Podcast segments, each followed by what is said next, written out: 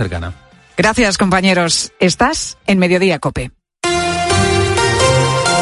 Pilar García Muñiz. Mediodía Cope. Deportes, deportes, deportes. Cope Bilbao. Estar informado.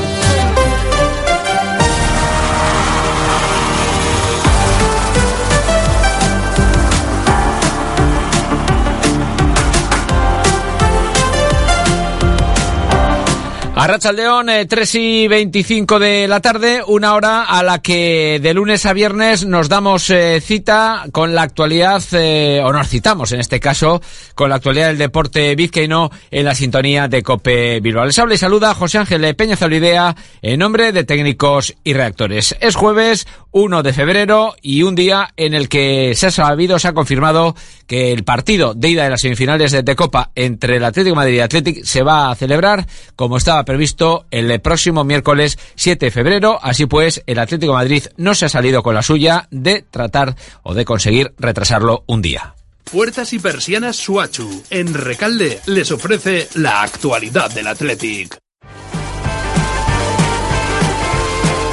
Bueno, pues como les eh, digo, eh, pese a la incertidumbre inicial sembrada por el Atlético de Madrid, eh, que quería trasladar el eh, choque de ida de las semifinales al eh, próximo jueves. Eh, finalmente, ese duelo en el Metropolitano se va a disputar el miércoles de la próxima semana a partir de las nueve y media de la noche, tal y como estaba previsto. Ya saben que el problema del Atlético Madrid es que este domingo a las nueve juega el derby madrileño ante el Real Madrid en el Santiago Bernabéu y apenas va a tener dos días de descanso. El Atlético, por contra, lo hace ante el Mallorca mañana y va a tener pues dos jornadas más también para preparar el choque de Copa ante el Atlético Madrid. Lo que sucede es que esto unas veces perjudica a unos y otras a otros. El Atlético también se ha visto en eh, anteriores temporadas en situaciones eh, similares y tampoco eh, se ha montado ningún escándalo por esa circunstancia. Como decimos, finalmente, y eso es lo importante, Atlético Madrid Athletic, ida de las semifinales de la Copa, miércoles 7 de febrero a partir de las nueve y media. Pero antes, también solo acabamos de reseñar, en concreto mañana a partir de las 9 en Samamés, el Athletic recibirá al Mallorca dentro de la jornada número 23. En concreto, este va a ser el encuentro que va a abrir la mencionada eh, jornada. A partir de las 6 esta tarde, último entrenamiento para preparar la visita eh, del conjunto Bermellón y eh, Ernesto Valverde pendiente una semana más de la enfermería con Berenguer, Une Gómez y Leque prácticamente descartados y la duda de Adu Ares, todos ellos eh, por problemas eh, físicos. Veremos a ver si da alguna pista el técnico del Athletic en la rueda de prensa previa, aunque lo dudo porque se remitirá a lo que vea, a las sensaciones que perciba, eh, como decimos, en el entrenamiento de esta tarde. Puertas y persianas Suachu. Puertas de garaje de comunidades, puertas industriales y persianas metálicas para locales comerciales. Estamos en Carretera Larrasquitu, en Recalde. Más información en puertasgarajebilbao.es. Llámenos al 944 65 39 62. Puertas Suachu. El Athletic ya está en su quinta semifinal consecutiva. Ahora vamos a por la sexta final de Copa de los últimos 15 años. Este miércoles 7 de febrero, desde las 9 de la noche y en directo desde el Estadio Metropolitano, Atlético de Madrid, Athletic. La ida de las semifinales de la Copa del Rey la vamos a vivir en Cope más Bilbao, en el 95.1 FM, con la narración de José Ángel Peña y Álvaro Rubio y los comentarios de Oscar Vale. Tiempo de juego, el número uno del deporte, con el patrocinio de Clínica Podológica Baez y Moral. y con el apoyo de Neumáticos Rubenor, Camping La Ballena Alegre, Costa Brava, Bacalao Gregorio Martín, Clínica Dental Daniel Molina, Estación de Servicio Ajarte de Arrigorriaga. Y hoy en un nuevo episodio de Embajadores Athletic Sales nos vamos a ir hasta Miami, hasta Florida y también hasta Boise, pero eso sí, camino o vía Munguía, después se lo contamos. Y en la recta final, al margen del fútbol y del Athletic, tiempo para hablar de baloncesto y de la clasificación de Bilbao Basket, clasificación sufrida para los cuartos del final de la FIBA Europe Cup, después de ganar al Oporto en la prórroga ayer en Miribilla. De todo esto les hablamos de inmediato.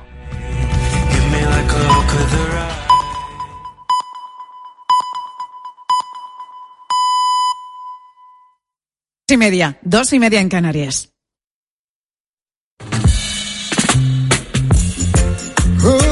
Pilar García Muñiz. Mediodía Cope. Estar informado.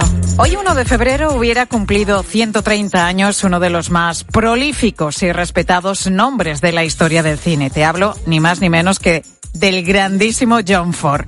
Fíjate, fue actor, fue escritor, también productor, fotógrafo, editor, por no hablar de lo que nos dejó como director de cine, ¿no? Además de más de 100 películas, muchas de ellas son auténticas joyas.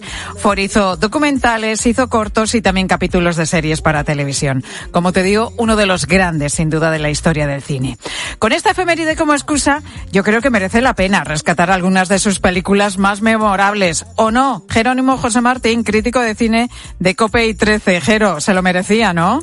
Hombre, pero ¿cómo? Si alguien se lo merece, es este tipo que se presentaba a sí mismo. Me llamo John Ford y hago westerns. O sea, Ah, sí, era su tarjeta se presentaba, vamos, así directamente, Bueno, ¿no? Hay, hay una anécdota muy famosa defendiendo eh, a un, a un- en la época de la, de la caza de brujas, persiguieron a, a John Man, a Joseph Mankiewicz, eh, y entonces dice eso. Eh, se lo dijo además a Cecil B. DeMille, que estaba atacándole pa- al otro y le dijo, mira, se levantó, todo el mundo en silencio, y dijo, "Me- soy John Ford y hago westerns. Y haces soy un el cine que mejor los hago, además. DeMille". No, no, le dijo, tú haces un cine muy bueno, pero no me está gustando nada de lo que le estás diciendo a Mankiewicz. Así que eh, cállate y déjale en paz, que es un gran director, algo así. Es una anécdota muy famosa. De las muchas que tiene este director, que no tenía derecho de corte, ¿qué te parece? Él no estaba en el montaje de las películas. ¿Ah, no? Pero lo rodaba. No, no tenía derecho de corte, se lo hacían los productores. Pero él filmaba lo, lo imprescindible, lo imprescindible, de modo que el montador y el productor no tenía otra cosa que montar lo que él había filmado magistralmente. Eso es, eh, que tenía las cosas muy claras, ¿no? Hombre, totalmente. Dice, cuanto menos ruede, pues así, eh, la escena, la Claro. primera, pues ya está. Sí. Así no me cortan y no me quitan ni me hacen cosas que, que no quiera. Bueno, vamos a repasar tres películas, como, como decimos, de, de este gran director, de John Ford. Y empezamos, como no, por un western, por La Diligencia, que se estrenó en 1939 con John Wayne. John nos sitúa en 1880 en un pueblo de Arizona, donde la Liga por las Buenas Costumbres y la Decencia decide expulsar a varias personas y se les obliga a poner rumbo a Nuevo México. Con que usted es el famoso Ringo Kid. ¿Es usted Doc Boone? En carne y hueso. Ahora recuerdo. Acababan de licenciarme honrosamente del ejército después de la guerra contra los rebeldes. Después de la guerra contra la Confederación, querrá decir. Quiero decir lo que he dicho, señor. En la película está también Claire eh, Trevor, pero bueno, es el primer papel importante de John Wayne, que solo había hecho western de serie B, y el primer western sonoro además de, de John Ford. Sí, efectivamente, eran muy amigos. De hecho, él había dirigido en un montón de westerns de serie B, esto que has dicho, efectivamente, porque era muy limitado John Wayne, pero apostó por el John Ford y en esta peli está que sensacional, están todos muy bien. Se llevó el Oscar eh, Thomas Mitchell, que es el que hemos encontrado haciendo de doctor borracho, eh, que viaja en una diligencia pues con gente diversa, un, un sureño, un oficial del ejército sudista, una prostituta, eh, una mujer embarazada, un pobre vendedor ahí de licores de estos eh, elixires que se decía, ¿no? Sí, y recogen sí, de pronto al bandolero perseguido que es eh, eh, John Wayne. Entonces es un viaje tremendo en el que acaba viendo una secuencia mítica sensacional con un traveling antológico Sí. eh, de, una, de una carga de los indios. eh, o sea, magnífico. Es el, es, a mí, en mi opinión, es el mejor western de la historia y el mejor de él. Se basa en un relato, se llama La, la diligencia a Lordsburg de Ernest Icox. Cada vez se, se expira, fíjate que es interesante, siendo un género tan popular en Bola de Sebo de de Maupassant, que es un relato francés de mucho nivel. O sea que el western, detrás del western hay un montón de cosas muy interesantes, vamos. Bueno, y los western que tienen muchísimo éxito. Tú te pones a mediodía una peli de vaqueros y te la vamos. Claro. No, no, no te echas la siesta. ¿eh? La ves de principio a fin. Creo que, Claro. que en este caso, en la diligencia, ¿qué pasó, Jero? Que se perdieron los negativos originales. Bueno, se han perdido varias de las películas de John Ford. Hay tres o cuatro por lo menos que no se tiene nada. Aparecen de pronto algunas cosas y tal. Y resulta que tenía un positivo eh, John Wayne. eh, y efectivamente se lo acabaron pidiendo y todas las ediciones contemporáneas durante mucho tiempo no se pudo proyectar en cines, reponer en cines. Y ya gracias a ese, gracias a ese positivo que ya sacaron negativos de él, pues pudimos disfrutar de esa galería de personajes humanísimos que te enriquecen todo el universo de, del western hasta convertirlo, además, en Monument Valley, que es la primera vez que se que sale en, en una película de John Ford y por tanto en, en, una película, supongo, pero él la convirtió en un sitio mitológico, es la mitología contemporánea estadounidense, el western, y aquí están todos los personajes. La verdad que sí, no falta ninguno, ¿no? Que son, bueno, pues esos personajes que vemos luego en otros muchísimos eh, western, ¿no? Son como estereotipos que se van repitiendo. Abrimos ahora, Jero, si te parece, el capítulo de sus películas de drama social con Qué verde era mi valle, que se llevó cinco Oscar en 1941. Quiero bajar a la mina contigo, padre. ¿Por qué no buscas un empleo más respetable? Con que sea un hombre tan bueno como tú y sus hermanos me conformo. Yo estoy pensando en su futuro. Hugh ha estudiado. ¿Por qué enterrar lo que sabe en una mina? Estamos ahora en un pueblo de Gales en el que viven los Morgan, que son todos mineros y entre los que empiezan los enfrentamientos porque el padre no es favorable a las reivindicaciones sindicales de los hijos. Es interesante porque no solo hizo westerns y westerns magistrales, El hombre que mató a Liberty Balance, todo el desierto. Hizo dramas tan buenos como este o como Las uvas de la ira, Mogambo, El delator, se ha escrito Bajo el sol. Este a mí me gusta especialmente porque es muy positivo. O sea, son las luchas de esta gente por salir adelante eh, con un espíritu de, de, de pueblo espléndido, con un sentido de la familia sensacional y visto desde los ojos de un niño, del protagonista que recuerda toda su vida y las luchas de su familia por salir adelante, también frente a la racanería de los capitalistas que les pagan una miseria. O sea, tiene un componente social también, eh, John Ford, en el que se nota su catolicismo eh, practicante, además, o sea, era bastante guerrero en estas cosas. O sea, él todo el tema de la doctrina social de la Iglesia lo tenía muy claro. Y aquí en esta película enriquece mucho eh, la novela de Richard Jewelin, que fue un bestseller en su época. A mí me parece maravillosa esta película. Preciosa, preciosa. Además, vemos al pequeño Roddy McDowell, que luego uh -huh. hizo un montón de películas y aquí sale como protagonista y narrador con una belleza de blanco y negro, ese bueno, además hay, blanco y hay, negro. hay, planos que son memorables, ¿no? Como el del pueblo, Sí. dominado por ese monstruo sí. en lo alto que, que, que es la mina. Hay escenas, la verdad, que muy, muy Y llamativas. no te olvides muy de las canciones, de las canciones, que cantan un montón. O sea, porque se ve que esto para animarse eh, ante las dificultades cantaban un montón. Se canta mucho en la película. Y terminamos con comedia, con El hombre tranquilo que protagoniza John Wayne y que nos relata el regreso de un ex boxeador a su pueblo de Irlanda después de unos traumáticos años vividos en los Estados Unidos. Innisfree, sígame.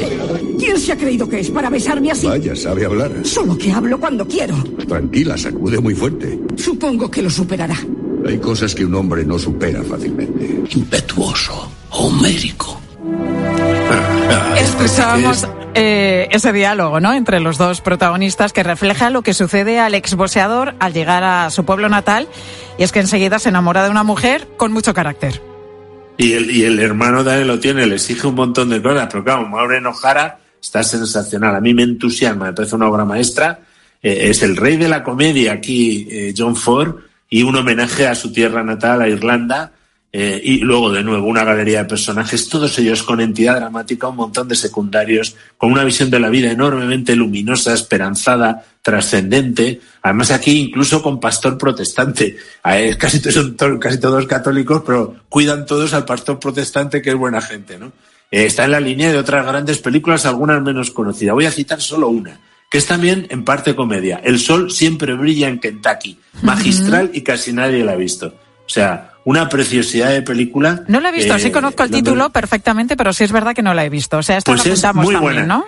Es, es medio western, medio comedia, medio drama, con una secuencia antológica que es el entierro en silencio de una prostituta. Cinco minutos en silencio, solo el sonido ambiente, magistral. O sea, eh, John Ford es inagotable porque te encuentras cada cosa en todas las películas y sobre todo ves cómo funciona en el western, Bueno, el fíjate drama, si es la comedia. inagotable que hizo cuántas películas, más de 60 películas fácilmente. Sí, sí, un montón y, y, y 100, en torno a 100 supongo. Y además- Porque tiene muchas, muchas muy, muy cortas en, en la época muda, tiene muchísimas. O sea que. Que además un visionario, ¿no? Que, que mm, supo elegir perfectamente ¿eh? la tecla que tocar, porque por aquel entonces las películas del oeste no gozaban de mucho prestigio entonces, pero él dijo, eh, que esto lo voy a levantar yo junto a otro grande como fue John Wayne. Efectivamente, llevaba 13 años sin hacer películas del oeste cuando hizo esa obra maestra con la que hemos empezado esta sección, La Diligencia. Bueno, pues hemos eh, recordado tres grandes películas de este grandísimo director de cine que, al que podríamos dedicar pues un segundo Uf. capítulo, un tercer capítulo, porque claro, con tantas películas podemos elegir pues una gran variedad. En este caso nos hemos decantado por La Diligencia, por ese western. Hemos hablado también de Qué verde era mi valle y en tercer lugar El hombre tranquilo. 130 años, nada más y nada menos, hubiera cumplido hoy el polifacético y prolífico John Ford, uno de los grandes del cine. Jero, la semana que viene más. Veremos a ver. Aquí estaremos. ¿A quién se si lo dedicamos? quiere. Hemos puesto el listón muy alto, eso sí. Sí, después de esto, si no te digo que me lo mejores, igualamelo. Claro, esto es. Ahí te quiero ver yo. Gracias, Jero. A ti.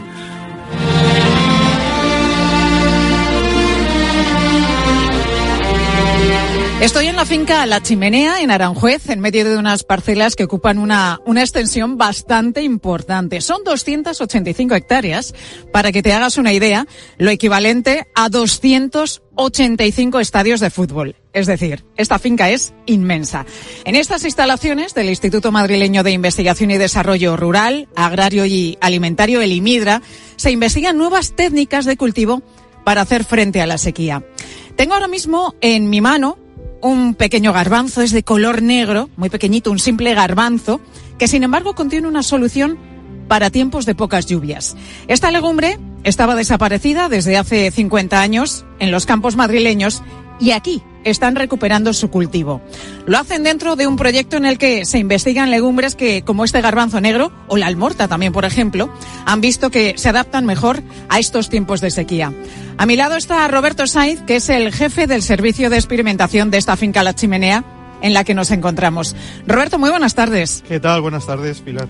Citaba dos de ellas, dos legumbres, ¿no? El garbanzo negro y también la, la almorta. ¿Qué otras legumbres estáis recuperando que habían desaparecido del campo madrileño? Sí, pues dices muy bien. Hay alguna más. La, tenemos también alolvas, tenemos alberjones, tenemos algún alboncillo. El garbanzo negro es muy peculiar, es uno que más llama la atención. Y ese son- es el que conocemos, por lo menos nos suena, porque hay otras legumbres que son muy pocos conocidas. Nada, son legumbres que sí que se utilizaban pues hace 100 años, hace 50 años, pero a partir de ahí empezaron a desaparecer. ¿Y, y por qué desaparecieron? ¿Por qué se dejaron Bueno, de cultivar? aparecían otras más rentables, eh, la- la- las condiciones climáticas eran acordes para nuevas variedades y fueron desapareciendo. Pero se utilizaban sobre todo para la alimentación del ganado. Eran fundamentales, incluso eh, para grano, pero también para forraje. O sea, producían masa vegetativa para poder alimentar a estos animales. Y ahora las estáis recuperando porque, a diferencia de, de otro tipo de legumbres, estas necesitan menos agua. Sí, pues la verdad es que con los años, estos últimos años, ¿no? Con los problemas que ha habido de sequía, con, pues eh, nos hemos dado cuenta, ¿no? La adaptación que tenían tan perfecta a, a estas condiciones. Ellas han ido mejorando, ¿no? Llevan en su, en su carga genética, en su experiencia, llevan otros momentos como estos que, que han ido sufriendo y, y resistieron las mejores. Eso lo tienen ahí y ahora pues también eh, hemos visto cómo han funcionado, ¿no? Respecto a las que teníamos comerciales, ¿no? Avezas o lentejas que, que, que no han resistido el año pasado concretamente, una profunda sequía, y estas sin dar grandes producciones, pero sí que vegetaron y llegaron a fin.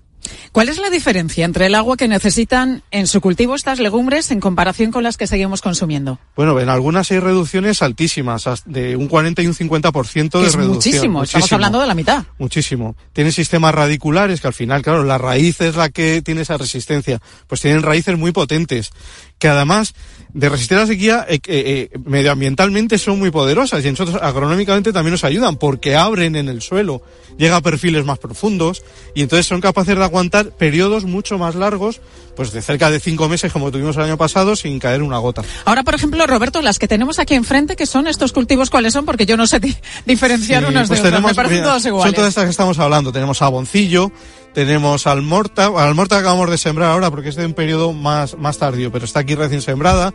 Tenemos eh, el alberjón, eh, garbanzo negro, también recién sembrado. Hay algunas que resisten muy bien la helada. Entonces esta, vamos a, a siembras otoñales o invernales, eh, como es el tema de, del alberjón o el, eh, el garbanzo el más tardío. Entonces, lo que hacemos es eh, también hacer pruebas porque no sabíamos mucho de estas especies, lo que leíamos en, bibli- en bibliografía. Muchas veces nos decían que no, que no resistían las heladas, pero claro, las heladas de ahora no son las que se describían hace 100 años, ¿no? Ahora no hace falta resistir 10 grados bajo cero o 14 bajo cero. Simplemente con que resistan 3 o 4 grados bajo cero, pues ya son, son importantes. Y nos interesa mucho las siembras muy tempranas, porque luego nos van a dar más rendimiento. Hablabas ahora que resisten a las, las heladas de ahora, que sí es verdad que son eh, no son tan duras, no tan extremas como las que había hace 30, 40, 50 o 100 años que decías tú. Pero es que además todos estos cultivos, estas legumbres, resisten mejor el calor también. También lo resisten, exactamente. Ese es otro de los factores. Además de no llover, las temperaturas son más altas de lo habitual. Y eso también lo acaban resistiendo. Por eso, porque su sistema radicular es más profundo. Entonces llega a, a- a- a niveles donde el agua sí que existe más, en más profundidad. Más superficialmente no la tenemos. Un cereal consume el agua en sus primeros 8 o 10 centímetros. Sin embargo, estas leguminosas llegan a profundizar 30 centímetros, 35 centímetros. ¿Qué resultados están dando las investigaciones de estos cultivos? ¿Tenéis ya algún resultado? Sí, vamos viendo la adaptación sobre todo al clima y al suelo. De estas existen diferentes ecotipos, diferentes, eh, según donde se producían históricamente, pues tienen diferentes adaptaciones. Todo eso lo tenemos que empezar a diferenciar y ver en cada suelo y en cada terreno cuáles son las más idóneas. ¿Cómo es el proceso de investigación, Roberto? Por ejemplo, hablábamos eh, en primer lugar de- del garbanzo negro. ¿Durante cuánto tiempo se observa? Eh, en la agricultura necesitamos periodos largos. Intentamos hacerlo lo antes posible, pero en este caso pues va a llevar cerca de cinco años el tener resultados. Tener en cuenta que cada año puede ser distinto. Vienen eh, primaveras lluviosas, el siguiente año es muy seco, veranos más calurosos. Entonces necesitamos todas esas condiciones, ¿no? Repetir durante varios años. Hay estudios de mejora que pueden llegar a 10 y 15 años. ¿eh? Nosotros los agronómicos, los que hacemos de demostración, vamos a cerca de cinco años. Cinco años. Sí, sí. Y a partir de ahí me imagino que, estos resultados, estas conclusiones, se van a trasladar también a los agricultores para que vayan experimentando o cómo vais a hacer. Claro, para nosotros en el IMIDRA es muy importante luego la transferencia del dato. Nosotros conseguimos esto y haremos publicaciones. Solemos hacer unos boletines agrarios muy sencillos, eh, con cuatro o cinco páginas, donde resumimos todo el estudio y lo llevamos. El siguiente paso es la transferencia a través del asesoramiento. Nuestro servicio de asesoramiento se encarga de transferir todo este dato al agricultor. Ellos están en el día a día con el agricultor, está haciendo este asesoramiento eh, de- del día a día y entonces le transfiere directamente todo el resultado. También realizamos jornadas, tenemos jornadas de puertas abiertas en los campos donde pueden venir a visitarlo. En el mes de abril seguramente pues hagamos una jornada y invitamos a agricultores o personal relacionado, estudiantes de agronomía también y pueden venir al mismo campo y verlo cómo vegetan. Habéis elegido, lógicamente, todas estas leguminosas eh, por el factor sostenibilidad ante la falta de agua, porque, como estamos eh, contando, resisten mucho mejor estos periodos de sequía que cada vez tenemos más en, en, nuestro país. Pero ¿son legumbres también demandadas en la cocina? muy pocos son desconocidas. Pero según estamos dándolo a conocer, eh, incluso grandes chefs están poniendo gran interés en estas, en estas legumbres. La legumbre siempre ha tenido mucho interés por su, por su relación con la dieta mediterránea, con una dieta equilibrada. Entonces, eh, se quiere volver. Hay cierta demanda. Hay demanda con las legumbres normales que conocemos, el garbanzo, la lenteja, pero la soja también tiene mucha demanda, ¿no? Pero según eh, se está conociendo y se está viendo la adaptación y que la podemos cultivar en el secano eh, muy bien, pues cada vez hay más interés. Primero serán esto en la hostelería, pero ya te digo, grandes, grandes chefs ya tienen mucho interés por esta legumbre. Lleváis varios años con, con, este, pro- con este proyecto. ¿Cómo, cómo han sido estas temporadas pasadas en las que, bueno, pues estamos experimentando esos cambios bruscos que hay en el tiempo, ¿no? Periodos de lluvias abundantes, luego muchos meses de sequía, temperaturas muy altas, de pronto viene el frío. ¿Qué tal están resistiendo los cultivos a esos cambios? Pues muy bien, pero eh, nos hace recalcular todo. O sea, la agricultura está en un cambio, en un momento de cambio donde tenemos que adaptarnos. Y los cambios son más rápidos de lo que podíamos pensar. Entonces la adaptación también debe ser mucho más rápida. ¿eh? Eh, al final eh, tenemos que buscar rápidamente, tanto en técnicas de cultivo, variedades de las habituales, variedades más resistentes a estas condiciones y en este caso especies que estaban olvidadas, que estaban pues simplemente en los bancos de germoplasma guardadas en cantidades ínfimas, pues ponerlas en desarrollo para, para poner todo sobre, sobre el, la tierra y ver cómo vamos mejorando estas técnicas y nos adaptamos al cambio climático. Y esto demuestra la importancia de la investigación, claro. Es la base la base. Os está diciendo el asesoramiento, pero el asesoramiento se tiene que basar en la experimentación, en el ensayo, como estáis viendo aquí en el campo, el, el, ensayo agronómico y en los proyectos de investigación de largo recorrido. O sea, es la base, el conocimiento este es la base para luego transferir datos. Roberto, te pregunto, ¿la escasez de agua va a obligar a cambiar nuestro modelo de producir y de consumir? Sí, y además el agua que tenemos eh, está cayendo de una forma mucho más irregular. O sea, tenemos lluvias torrenciales en momentos puntuales y luego largos periodos de tiempo sin precipitación. Por lo tanto, tenemos que adaptar todo el tema, del cultivo. Tenemos que mejorar el suelo. El suelo es el factor clave en el cultivo. Entonces, ¿cómo ayudamos? Pues con, con yo las llamo la, el tesoro. Nuestros tesoros son estas leguminosas, porque nos ayudan medioambientalmente, mejoran el suelo, nos aportan nitrógeno el nitrógeno que compramos. En la agricultura tenemos que comprar el nitrógeno para alimentar. Pues ella no lo fija de nitrógeno atmosférico. O sea, que nos está bajando los costes también. O sea, eh, la esponja que es el suelo, donde acumulamos el agua, nos está mejorando esa capacidad que tiene de retención. Entonces, tenemos que utilizar estas técnicas, no nos, no nos, queda otra.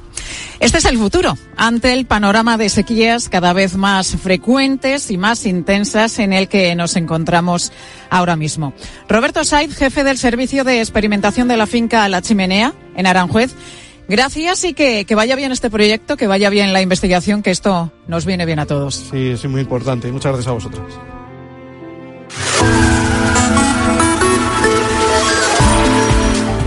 Sobre sequía, que hoy es el eje central de la programación de COPE, preguntábamos precisamente a nuestros oyentes. ¿Y qué nos han dicho? Sofía Buera y Victoria Ballesteros, muy buenas tardes. ¿Qué tal, Pilar? Buenas tardes. Hola, Pilar. Pues mira, hemos tenido de todo. Gonzalo, por ejemplo, no para de escuchar hablar sobre la sequía y dice que va a tener que empezar a hacer algo. La verdad es que con todo lo que está pasando es difícil no estar preocupado. Yo no tengo ningún plan para ahorrar agua en casa pero visto lo visto parece que va a haber que empezar a hacer alguno. Bueno, pues Ángela, escuchando el especial que estamos tratando hoy en COPE de la sequía, pues se mentaliza cada vez más. Toma conciencia de que es un grave problema, que quizá al que quizá le hemos prestado los ciudadanos o yo al menos individualmente poco, poca atención y que deberíamos ser más conscientes de cara a, al futuro a hacer un uso más responsable del agua. Bueno, Víctor eh, dice que es muy importante eh, ahorrar agua y que en su casa están, bueno, más que acostumbrados. Pues nada, utilizar cuando se tiene que utilizar el agua y, y las lavadoras, pues, pues igual, poner lavadoras acordes también, no poner una lavadora para lavar tres cosas, sino lavar pues bastante, bastante cosas. Esto lo hago yo, que, yo lo tengo que poner tope. mucha la tope. a empujar. Yo tengo que A empujar, la puerta. A empujar la ropa Sí, y, no tal, sé. y así ya está. Sí, hombre, claro, porque somos de familia numerosa. Bueno, y a Brunela, que le agobia mucho gastar agua. Siempre que me cepillo los dientes estoy súper pendiente de cerrar el grifo, siempre que friego los platos también estoy súper pendiente de que no se gaste agua porque la verdad es que me, me agobia un montón que gastar agua. También al ducharme eh, siempre cierro el grifo entre que me quito el champú y me quito el jabón. Hemos estado antes en un pantano que, y, es algo que también ha parecido algo similar. Guillem nos dice que está preocupado por la situación en los pantanos de su pueblo, en concreto en Villajoyosa, en Alicante. Bueno, de pueblo ya tiene poco, Guillem. Pero claro que es un tema que me preocupa y más ahora que estamos en, en enero, bueno, 1 de febrero ya y hace este solecito que ya estoy yéndome a las terrazas del bar. Claro que me preocupa porque vamos a tener un problema muy gordo. Que no haya nevado ningún día, esto va a afectar muchísimo a los pantanos. En mi tierra sí que me preocupa del tema mucho de la sequía, lo veo más presente porque los pantanos cada vez se ve peor, ¿no? Es como que se ve ese paisaje más desértico conforme van pasando los años. Bueno, Inma nos cuenta la falta de agua que hay en Málaga, que es donde ella vive. Además tiene un huerto y al regarlo anda con mucho cuidado. Y que ahora tengo que mirar mucho cómo lo riego porque mm, incluso pueden multarte si tienes un exceso de consumo. Así que nada, ahí le pongo, le he puesto el goteo y riego poquito, poquito. Es que- para que por lo menos mis plantas no se mueran. Pero bueno, confiemos que, que venga algo de lluvia y, y que esto mejore. Claro que sí, más que además en Fuengirola hay restricciones. Y es que vamos a seguir hablando de agua, seguro que también en la tarde. Pilar Cisneros, ¿qué tal? Buenas tardes. Pilar, te tengo por ahí. Ahora sí.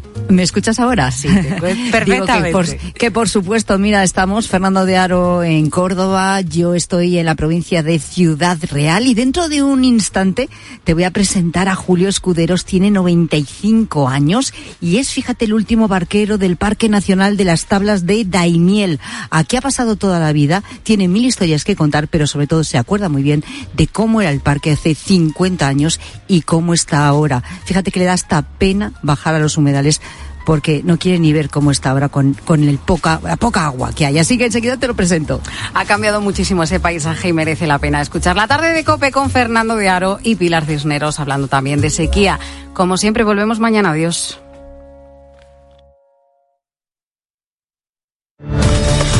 Escuchas Mediodía Cope. Con Pilar García Muñiz. Estar informado. En COPE nos gusta contarte buenas noticias. Pero la verdad que el día de hoy está lleno de noticias. Una que es una buena noticia. ¿Cómo nos hacen falta las historias positivas? Mira, es imposible que con esto que te voy a contar no se te ponga la piel de gallina. Y hoy se ha confirmado una buena noticia. El secreto para llegar a los 100 años está aquí, en España. Te vamos a contar la historia de una acogida. Ha sido una mañana intensa, interesante, bastante emocionante. A Carlos Herrera, Ángel Expósito, Pilar García Muñiz, Pilar Cisneros, Fernando de Aro y Alberto Herrera les gusta contarte buenas noticias. Escúchalas a diario en COPE, también en cope.es y en redes sociales. En Peugeot estamos listos para ayudarte a llevar lo más importante, tu negocio. Por eso, en los días Peugeot Profesional vas a poder disfrutar de condiciones especiales en toda la gama. Aprovecha del 1 al 14 de febrero para dar energía a tu negocio. Inscríbete ya en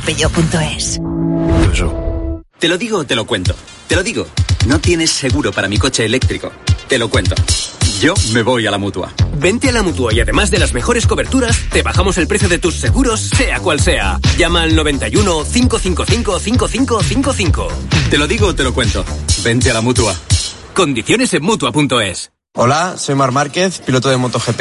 Justo ahora salgo de entrenar, que ya toca volver a casa. Pero ¿sabes que ahora podemos hacer todos estos viajes diarios más sostenibles con los nuevos combustibles 100% renovables de Repsol y sin tener que cambiar de coche? En tu día a día, algo nuevo te mueve con los combustibles 100% renovables de Repsol que puedes usar ya en tu coche. Encuéntralos en más de 50 estaciones de servicio y a final de año en 600. Descubre más en combustiblesrenovables.repsol.com. Piensa en un producto. Y ahora imagina que comprando dos te llevas tres. Bien, ¿no? ¿Eran unas finísimas Campofrío? ¿O un pack de atún claro albo en aceite de oliva? No, da igual. Porque en Supercore, Hipercore y Supermercado El Corte Inglés tenemos miles de productos más a 3x2. En tienda, web y app. Alguno será. Supercore, Hipercore y Supermercado El Corte Inglés. ¿Qué necesitas hoy? Escuchas COPE.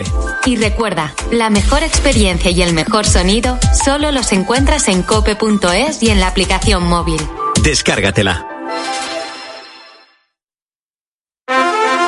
Si mientras estás disfrutando en una playa de río tu cabeza está en España pensando si van a entrar en tu casa, te interesa el seguro de hogar de línea directa, que es tan completo que además de ahorrarte una pasta, incluye cobertura por ocupación ilegal y se encarga de todo lo importante en caso de que ocupen tu vivienda, para que siempre estés tranquilo. Cámbiate y te bajamos el precio de tu seguro de hogar, sí o sí. Ven directo a lineadirecta.com o llama al 917-700-700. El valor de ser directo. Mmm, lo mejor de las mañanas es desayunar mis kiwis de Esprit Gold. Cariño, ¿nos quedan kiwis de Spray Gold? ¿El kiwi amarillo de Cespri? Claro, pero no los comparto con desconocidos. ¿Si soy tu marido? Que no lo conozco, caballero. Y suelte mis kiwis de Esprit. Déjate atrapar por el irresistible sabor de los kiwis de Spray. El 9 de mayo de 2018 se celebró por primera vez el Día Mundial de los Calcetines Perdidos. Y en fin, si hasta los calcetines perdidos tienen su propio día, ¿no te mereces tú también el tuyo? Con mi día de la 11 elige tu fecha especial y juega con ella. Todos los días por un euro gana hasta 3.000 euros. Mi día, el sorteo más tuyo. Y recuerda, uno de cada cinco toca. A todos los que jugáis a la 11, bien jugado. Juega responsablemente y solo si eres mayor de edad. Por la noche en la radio. Todo lo que ocurre en el deporte y las exclusivas de Juanma Castaño. Elena le dijo, si ganas la Champions, ¿te vas? Sí. ¿Realmente estamos pensando que si el Barça gana la Champions, Xavi se va a ir? También se puede ir en lo más alto, ¿no? Ganando la De lunes a viernes, de once y media de la noche a una y media de la madrugada, todo pasa en el partidazo de Cope. El número uno del deporte.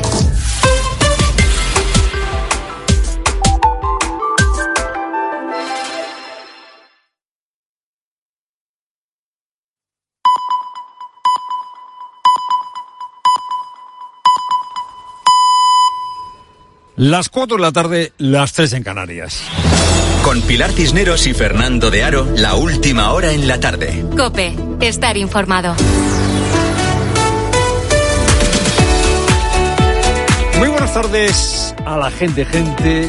Muy buenas tardes desde la calle Maestro José Márquez Ranchal de Pozo Blanco, en el Valle de los Pedroches, en la provincia de Córdoba.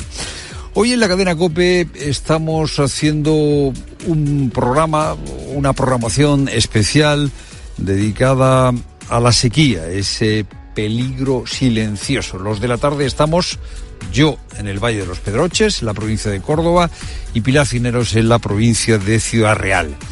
Aquí en el Valle de los Pedroches, en este pueblo en el que estoy, en Pozo Blanco, la sequía no es un peligro silencioso. La sequía es un problema con el que eh, conviven desde hace ya un año 80.000 personas. Estoy junto a un camión cisterna, a un camión cisterna de 30.000 litros. En estos pueblos no hay agua de boca. Eh, El agua que sale del grifo no se puede beber y hay camiones que van repartiendo por los diferentes pueblos agua con la que cocinar, agua con la que lavarse los dientes, agua con la que beber. Se están acercando ya los eh, vecinos, el camión tiene dos eh, grifos en la parte de atrás, que es donde estoy, y van a ir, bueno, eh, cogiendo agua para llevársela a casa, porque ya digo que si no, no pueden beber, no pueden cocinar. La sequía ha provocado que el pantano de la zona, el pantano de Sierra Bollera, no tenga agua y el agua que se ha llevado hasta ese pantano no se puede beber. Eh, llevo todo el día recorriendo este valle de los Pedroches y he estado hablando, por ejemplo, con Anabel. He estado en su casa eh, y me ha enseñado cómo es el agua que sale del grifo de la bañera. Aquí simplemente no se ve, pero cuando luego ya se rellena el agua, se empieza a poner un tono oscurecido que dices que prefiero no bañarlo. Pues eh, eh, Anabel prefiere no bañar a, sus hijos con ese agua oscurecida. Con este agua que sale del grifo aquí en el Valle de los Pedroches tampoco, tampoco se puede cocinar. Hay que utilizar o bien agua mineral, que sale muy cara, claro, o agua como la que está ya repartiendo este camión cisterna. Ana está con ella en su cocina eh, y he visto cómo lavaban las fresas con muy poquita agua para no gastar el agua que ha recogido en el camión cisterna. La fresa no, toquen no, eso. no, no, no, no. Sobre todo lo que va crudo no se puede lavar. Ya, a lo mejor lo que se va a cocer, hay gente que lo hace. Yo no. Es eh, angustioso, es complicado vivir en un sitio en el que el agua del grifo no se puede beber. Ya digo que la causa fundamental de lo que aquí sucede es la sequía. La sequía y unos pantanos que no tienen agua. Eh, también, también, también una falta de previsión y una falta de tratamiento de las aguas residuales. Llega la escasez y hay que gestionar la escasez. escasez. Hoy ya en Cataluña se ha decretado, se ha puesto en marcha el estado de alarma. Pero Aragonés. Cataluña está sufriendo la peor sequía del último siglo. El número de lluvias es eh, nulo o muy, muy pequeño, ¿no? Pues eh, 200 litros por habitante es el máximo, ¿eh? 200 litros por habitante y día es el máximo en Cataluña permitido para todos los usos. Hay que recordar, hay que recordar que este verano el gobierno de la Generalitat, con el apoyo de Junts, con el apoyo del PSC, permitió el llenado de piscinas de hoteles y permitió el retraso de las sanciones para aquellos que utilizasen mal el agua en las explotaciones turísticas. Cataluña sobreexplota en un 30% su agua disponible. Mientras te cuento esto, eh, en esta calle José Márquez Ranchal ya se van acercando los vecinos a por agua, algunos vienen con carros de la compra, eh, otros simplemente llevan las garrafas en, en la mano. Se acercan a coger el agua, vamos a ver si podemos escuchar cómo cae el agua en este momento. Así suena el agua.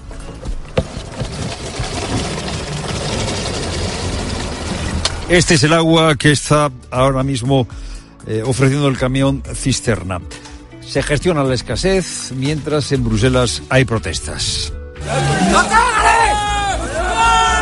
Protestas en Bruselas de los agricultores por las eh, ayudas que no reciben, por las ayudas que no llegan, eh, ante la escasez, porque también la agricultura sufre escasez, la gente del campo pide más ayuda. Claro, la escasez muchas veces provoca polarización y esa es la polarización que también aquí se ve entre los que se dedican al campo, los que se dedican a los animales y los que quieren un agua más limpia. Una cosa que a veces es difícil de compatibilizar, sobre todo cuando hay sequía y que requiere previsión.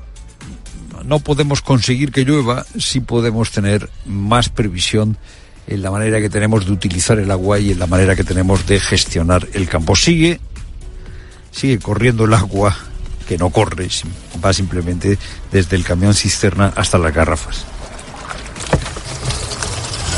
Es lo primero, no lo único. Buenas tardes, Pilar Cineros. Buenas tardes, Fernando, desde la calle Toledo de Manzanares, municipio de Ciudad Real, a la vera prácticamente del río Ciguela, que por cierto baja seco ahora mismo en esta época del año por culpa de de la sequía. Contamos también una última hora desde Francia. Los principales sindicatos del país piden a los agricultores que pongan fin a sus protestas. Estas protestas empezaron hace una semana y han paralizado todo el país con numerosos cortes de carreteras e incluso bloqueando los accesos a la capital, a París. Allí está Asunción Serena.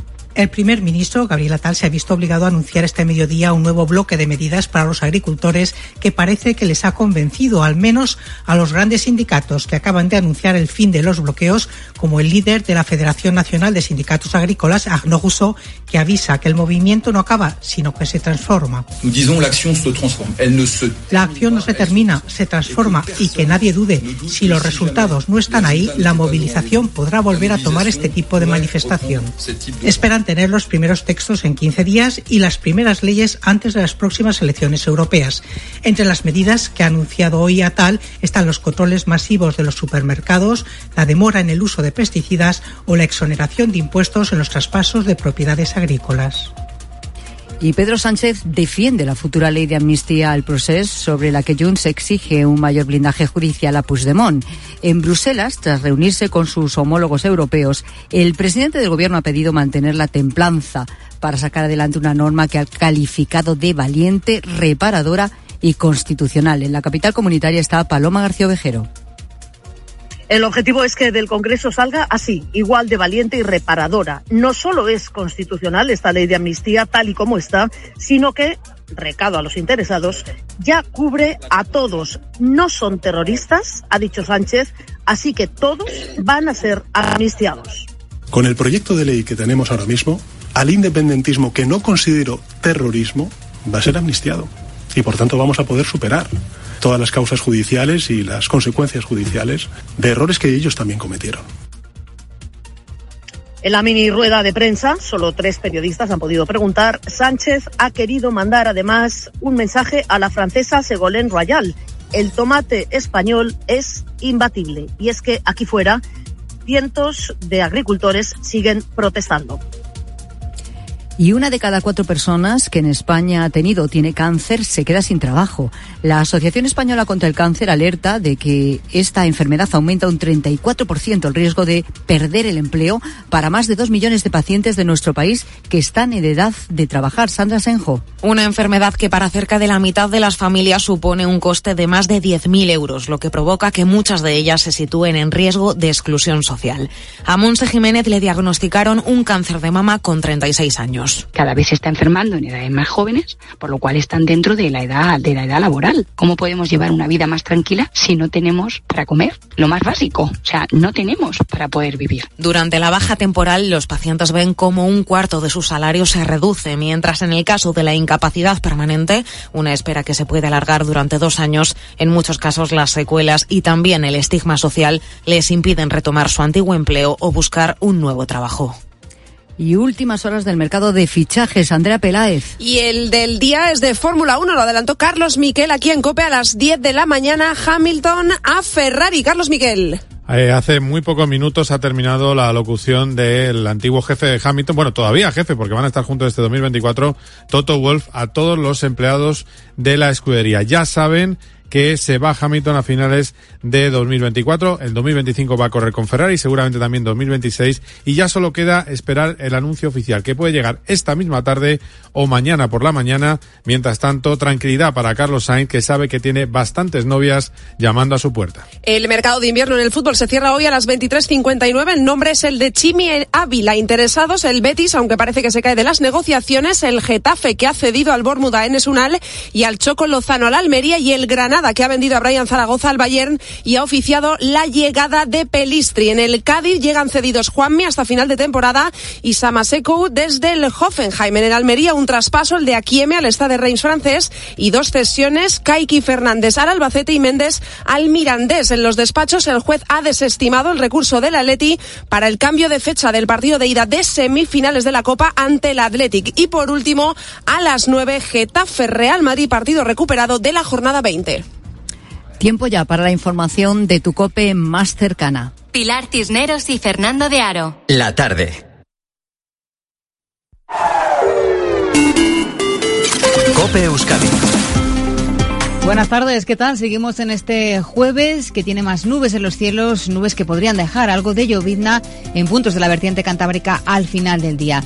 Y ya son seis las víctimas de agresión sexual por parte de un osteópata de Tolosa. Al menos otras tres mujeres han denunciado al responsable de la consulta, que se sumaría a otras tres denuncias por tocamientos y comportamientos contra la libertad sexual. Fueron dos mujeres las primeras en denunciar el pasado mes de enero, una de ellas menor de edad, y este martes llegó la tercera denuncia a las que se sumen las tres que hemos conocido hoy. La Archancha sospecha que aún puede haber más víctimas, por lo que aconseja presentar la correspondiente denuncia para ampliar la investigación contra este hombre que quedó puesto en libertad con cargos tras pagar la fianza fue detenido el 21 de enero. Seguimos contándote todo lo que te interesa aquí en la tarde de Cope con Pilar Cisneros y Fernando de Aro.